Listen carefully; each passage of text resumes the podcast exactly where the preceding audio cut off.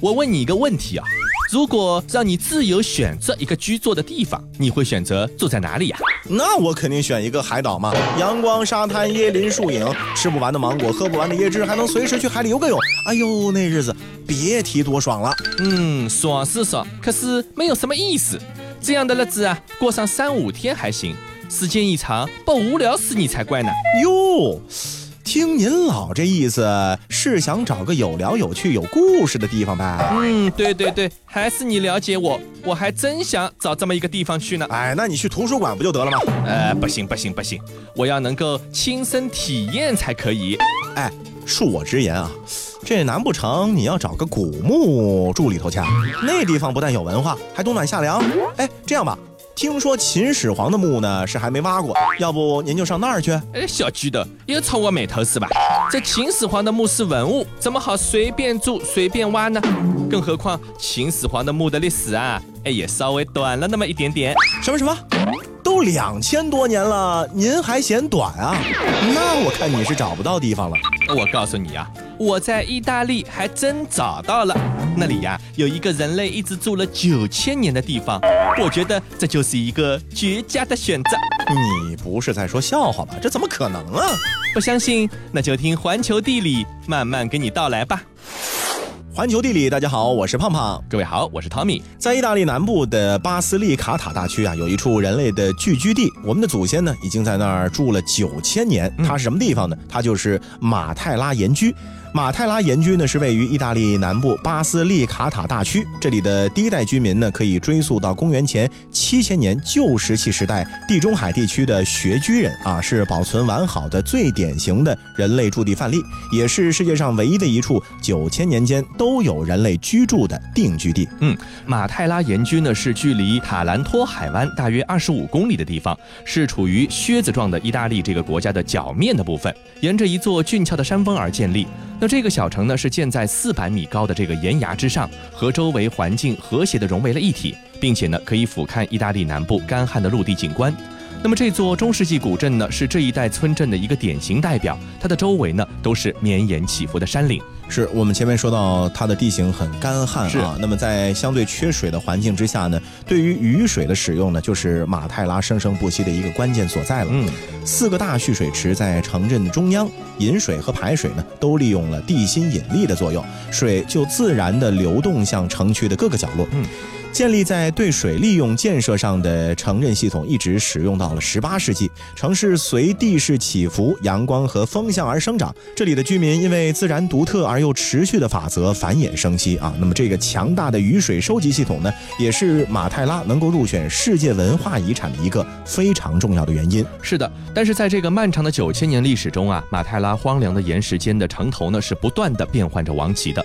统治过这里的政治力量，从古罗马到伦巴第人。从拜占庭帝国到阿拉伯人，还有北方的诺曼人、斯拉夫人等等等等。但是不管历史如何变迁，政权如何更迭，马泰拉的洞穴居民呢是一直静默而且顽强地生存了下来。那些开凿的洞穴呢，逐渐和岩石融为了一体，仿佛就像是造物主创造世界的时候，他们本来就和岩石一同被创造出来了一样。那在十九世纪末期啊，当地的人口呢维持在两千人以上。这个时期啊，农业得到了发展，生产了粮食、油、蔬菜、葡萄酒和棉花。嗯，修道院通过引进科学方法等手段，是推进了经济的发展。但是在当时啊，这里很容易遭受到地震和其他的自然环境的破坏。嗯，呃，因为这样啊，所以说这个地方的居住条件呢，肯定好不到哪儿去。嗯，十九世纪末二十世纪初的时候，这里的住宅条件呢，非常的恶劣。当时呢，就是意大利最贫困落后的地方。在一八九二年到一九二二年这三十年时间里呢，超过一千三百人搬到北美洲去居住了。主要原因呢，是因为当地的农作物欠收，还有地震、滑坡等等的自然原因，以及哎接连不断的战争。那到了二十世纪的三十年代啊，意大利犹太作家、画家卡洛里维被流放到了这个地区。他呢称赞马泰拉是一个的的确确美到极点、宛如图画的、令人印象深刻的城市。然而啊，他也在他的代表作中描述了当时居住者的一个赤贫生活。嗯，他们靠数千年前祖先遗留的洞穴躲避风雨，每天都在饥饿和死亡的边缘挣扎。是的，呃，虽然说漂亮啊，但是呢，生活条件实在太差。二十世纪五十年代的时候呢，意大利新政府呢就认为啊，这个学居的糟糕的居住状况呢，有碍意大利整体的现代化建设，就强制把这里的居民呢迁出去了，搬到政府新建的新城区。但是啊，这种独特的古老居住方式呢，却引起了很多外地游客的注意。到了一九六三年的时候呢，一千八百名居民呢被迁往了附近的村镇。然而到八十年代开始呢，当地政府就逐渐认识到了马泰拉的旅游价值，马泰拉的洞穴呢也逐渐被改建成了旅馆、餐厅和酒吧，成为了休闲场所。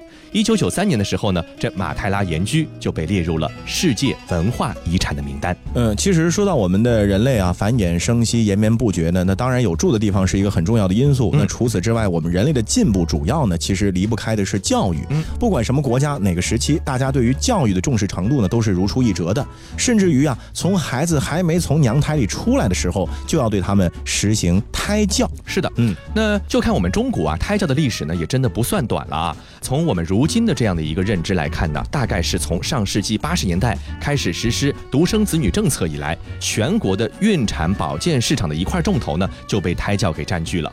几乎每本写给孕妇看的图书呢，都会介绍，哎，你要对孩子进行胎教，怎么怎么的。从来没有尝试过胎教的孕妇呢，可以说也是凤毛麟角。那有意思的是啊，这绝大多数的胎教产品、图书等等呢，都喜欢自称，哎，我这个呢是西方先进科学研究的产物。但是西方却很少有胎教这个概念。嗯，英语里表示胎教的词汇啊，还是直接从朝鲜语音译过来的。哦。那咱们的邻国啊，虽然说也有一些自己的传统的胎教的理念，并且在一八零零年呢，就问世了由施朱堂李氏写成的《胎教新记》一书，但是它的主要思想呢，都是由中国传过去的。嗯，所以咱们也可以这么说，其实胎教一直以来就是古代的中国人所发明的。行走小百科。早在汉代《大代礼记》就曾引用《青史子》啊，《青史子》呢是汉代已经失传的一本文献，这中间呢就记载了这样的事情，说呃阐述了周王室的一个胎教的理念，其中啊要求朝臣必须用最正统的礼仪呢去侍奉怀孕的王后，因为啊这个时候侍奉王后呢就相当于侍奉太子了。汉代刘向的《列女传》中认为，文王之所以贤明，就是因为他的母亲在怀孕期间端正了自己的举止，实施了正确的胎教。上述关于周朝的历史记载是否属实，咱们暂且不论啊，起码呢说明一个道理，就是胎教文化的成型时间不会晚于汉代。在古人看来啊，外界的礼乐声光呢，其实都是能够影响到胎儿未来的一个智力品行的。嗯，所以呢，孕妇必须严格控制自己的见闻、情绪、言行，甚至思想，才能保证胎儿的健康成长。那这种理念呢，和现代西医理论呢，显然没什么联系啊，但是它却深深影响到了咱们传统医学的相关理论的确立。是的，比如说啊，一九七三年在湖南长沙马王堆汉墓出土的中医著作《胎产书》中呢。就表达了和刚才提到的这个胎教文化相类似的观点。嗯，这个胎产书中就认为啊，说要提高胎儿出生后的素质，就必须施以严格的胎教。妇女在怀孕期间呢，应该尽量和军工大人接触，不能观看侏儒和猕猴，否则呢，这个胎儿呢就会见物而化，就是变得就没有人的智力了。哎是的啊，或者呢比较的矮小啊，身材也不好，导致呢这个外貌、智力、人格等等会受到一些负面的影响。这和咱们什么吃什么补什么这有点像，有点像哈。是。呃，另外呢，唐代的名医孙思邈在他的《千金方》当中呢是这样论述的：说怀胎三个月，孩子的秉性还没有确定，所以呢，孕妇要多看犀牛、大象、猛兽、珠玉等等的宝物，嗯，还要多见贤人、君子和圣德大师，同时呢，还要观礼乐、闻钟鼓。嗯，生活环境中啊，要焚烧冥香、口诵诗书，居住清静，肉切的不好不能吃，座位摆的不正不能坐。除此之外，还要弹琴抚色，调节心神等等等等啊！只有这样才能够生出好孩子，这样的孩子才能够长寿、忠孝、仁义、聪慧，没有疾病啊！而且说呢，这个就是非常著名的古代的杰出君王周文王的胎教方法。难怪这么的杰出，这么的优秀，是吧？那从这些理论当中也不难看出啊，现代的音乐胎教和语言胎教。等等思想呢，其实和那个时候的中医胎教理论呢几乎没什么区别，是的，只是换了一种说法而已。嗯，那咱们来看一看现代医学的一些实验结果啊。那不可否认，上世纪啊就有现代医学的一些实验结果呢，证明了胎儿能够听到外界播放的音乐，甚至还能够看到微弱的外界光照。嗯，但是呢，也并没有直接的证据证明啊这些声光效果呢对胎儿的智力发育会起到良性的作用，也没有类似的胎教观点呢得到过现代医学的权威认可。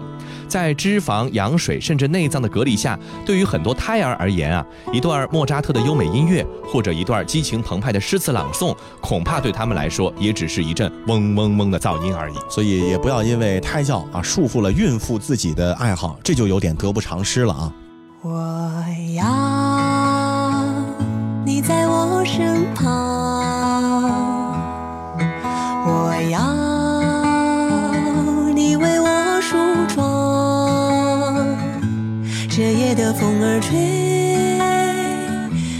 心痒痒。我的情郎，我在他乡，望着月亮，都怪这月色撩人的疯狂，都怪这吉他弹得太凄凉。哦，我要唱着歌，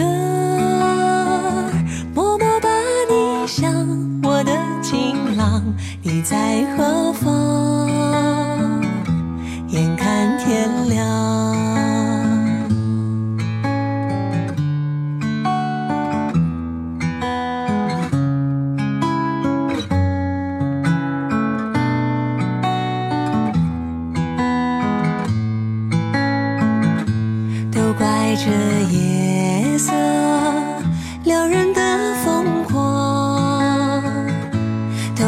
着吉他，弹得太凄凉。哦，我要唱着歌，默默把你想，我的情郎，你在何方？眼看天亮。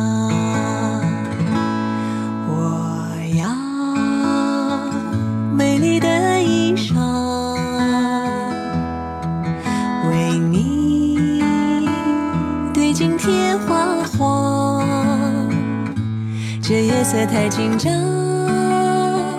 时间太漫长。我的情郎，我在他乡，望着月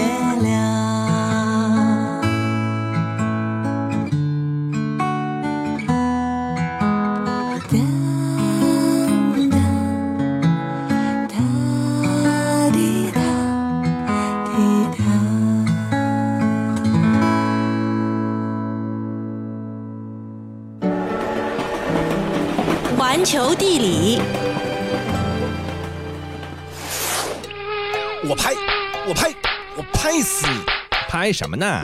哎呀，这不天热了吗？蚊子一下子多了起来，真是麻烦。哎，还真是。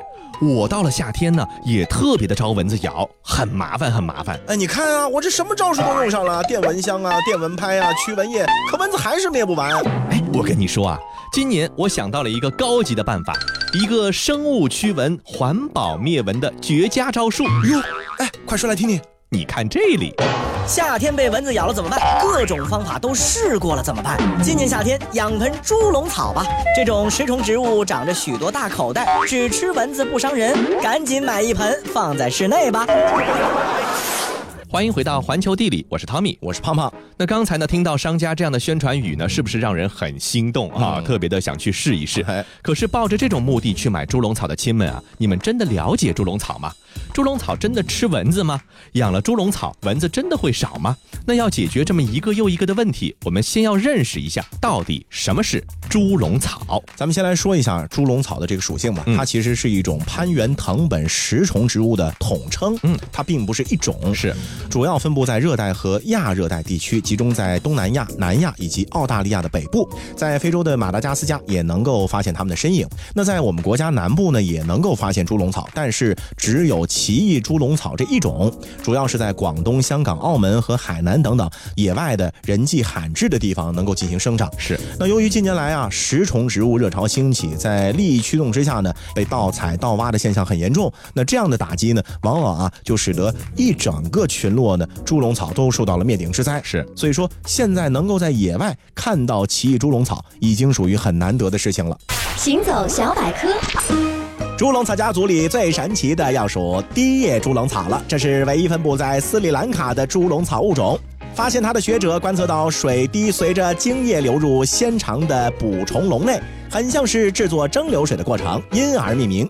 低叶猪笼草是全世界被发现记录的第二种猪笼草。最早在17世纪后期，有一位荷兰医生描述，当时将它视为一种神奇药草。而后一位瑞典医生又再度描述了它们，认为是一种神奇的低叶植物。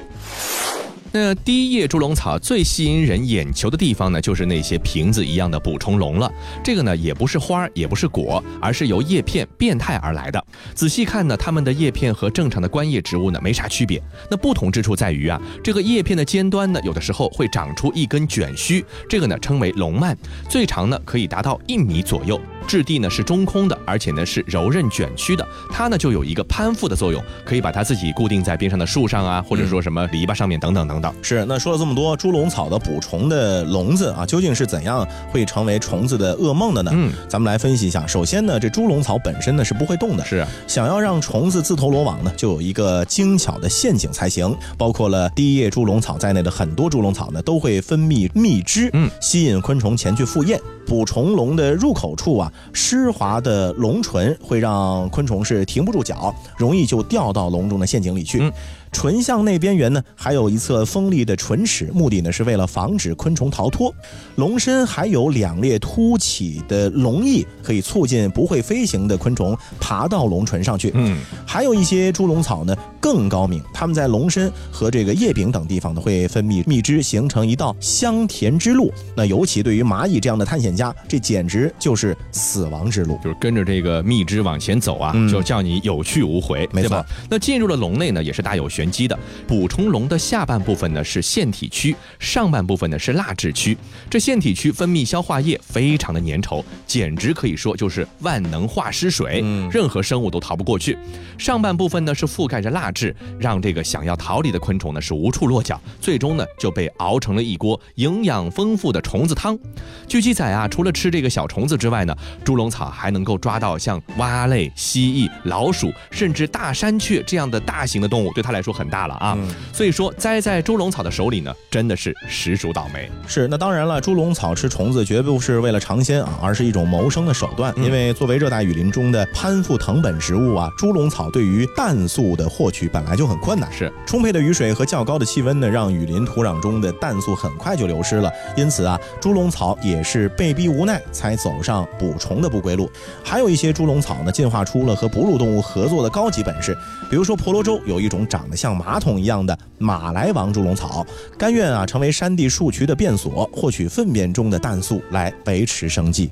最后呢，回到我们刚开头的时候提出的一个问题啊，这猪笼草到底能不能抓蚊子呢？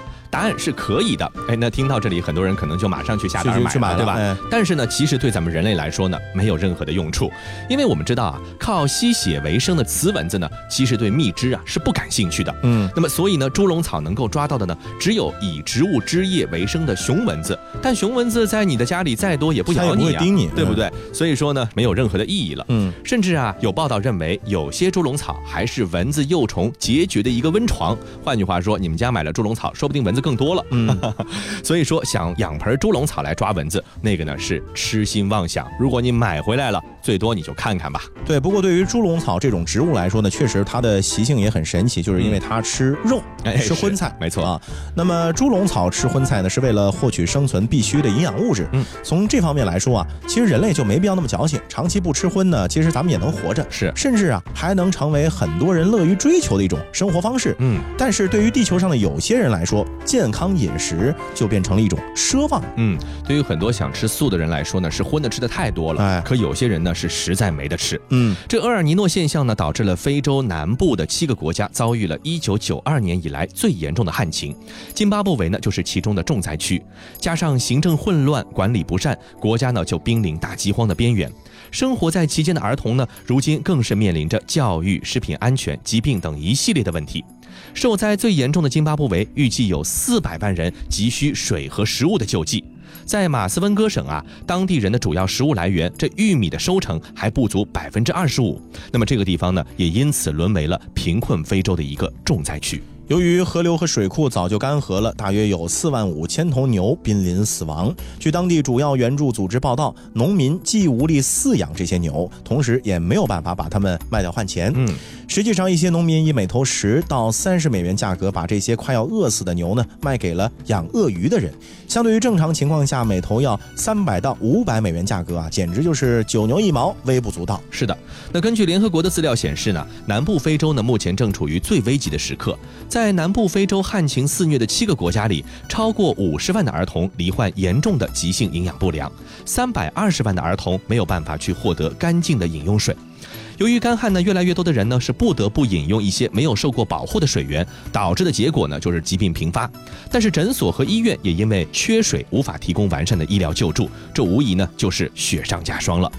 联合国的资料显示，那些和艾滋病还有结核病病人共同生活的儿童和护理人员，他们的处境呢是尤为糟糕的。那为了生存，儿童呢就被迫必须放弃教育，开始工作赚钱。急性营养不良发病率的增加呢，就意味着更多儿童的发育过程身心受损，这显然不利于国家的长期的一个发展。那尤其是女孩子，她们呢是更加弱势的一个群体。为了养活自己呢，一些女孩子甚至很早就开始从事性交易，这也大大增加了她们早孕、罹患艾滋病。等等性传播疾病甚至夭折的几率。嗯，艾滋病病毒感染者呢还会受到歧视，丧失就业机会，没钱购买安全的食物，导致健康状况更加糟糕，几乎就陷入到了恶性循环里面。嗯，在津巴布韦呢，粮食和水的危机呢也揭示了国家基本管理体系的一个崩溃。尽管干旱席卷了整个地区，从南非、博茨瓦纳一直到马拉维和莫桑比克，但是津巴布韦的处境呢是其中最为困难的。在政府宣称全国性的旱情告急的时候呢，却没有办法来动用足够的国家资源来解决问题。那随着旱情持续肆虐，一些社区陷入了更深的危机，数以百万的人呢是挣扎在生存线上。所以，国际援助组织呢就呼吁啊，当地政府和资助者呢要采取紧急行动来保护那些饱受灾难的家庭和人们，为他们提供一些切实的帮助。我希望能有饭吃。呃，我希望我们家的牛别死。我希望我们家能收获粮食。我希望学校有一口井。我希望我们不要走这么远的路去打水。我希望我们有个小菜园。我希望，我希望，我希望，我希望，我希望，我希望，我希望。可是，在今天的津巴布韦，这些希望实在是一种奢望。There's a place in your heart, this place could be much brighter than tomorrow. And if you really try, you'll find there's no need to cry. In this place, you'll feel there's no hurt or sorrow.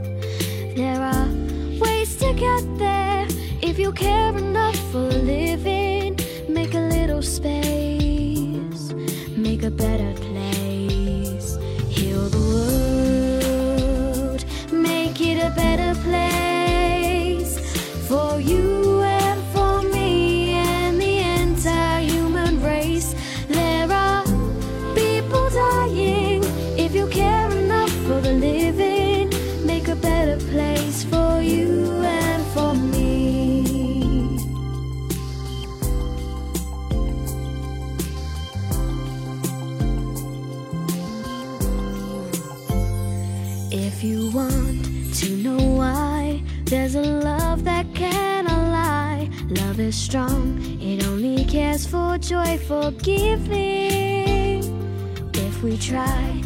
shall see.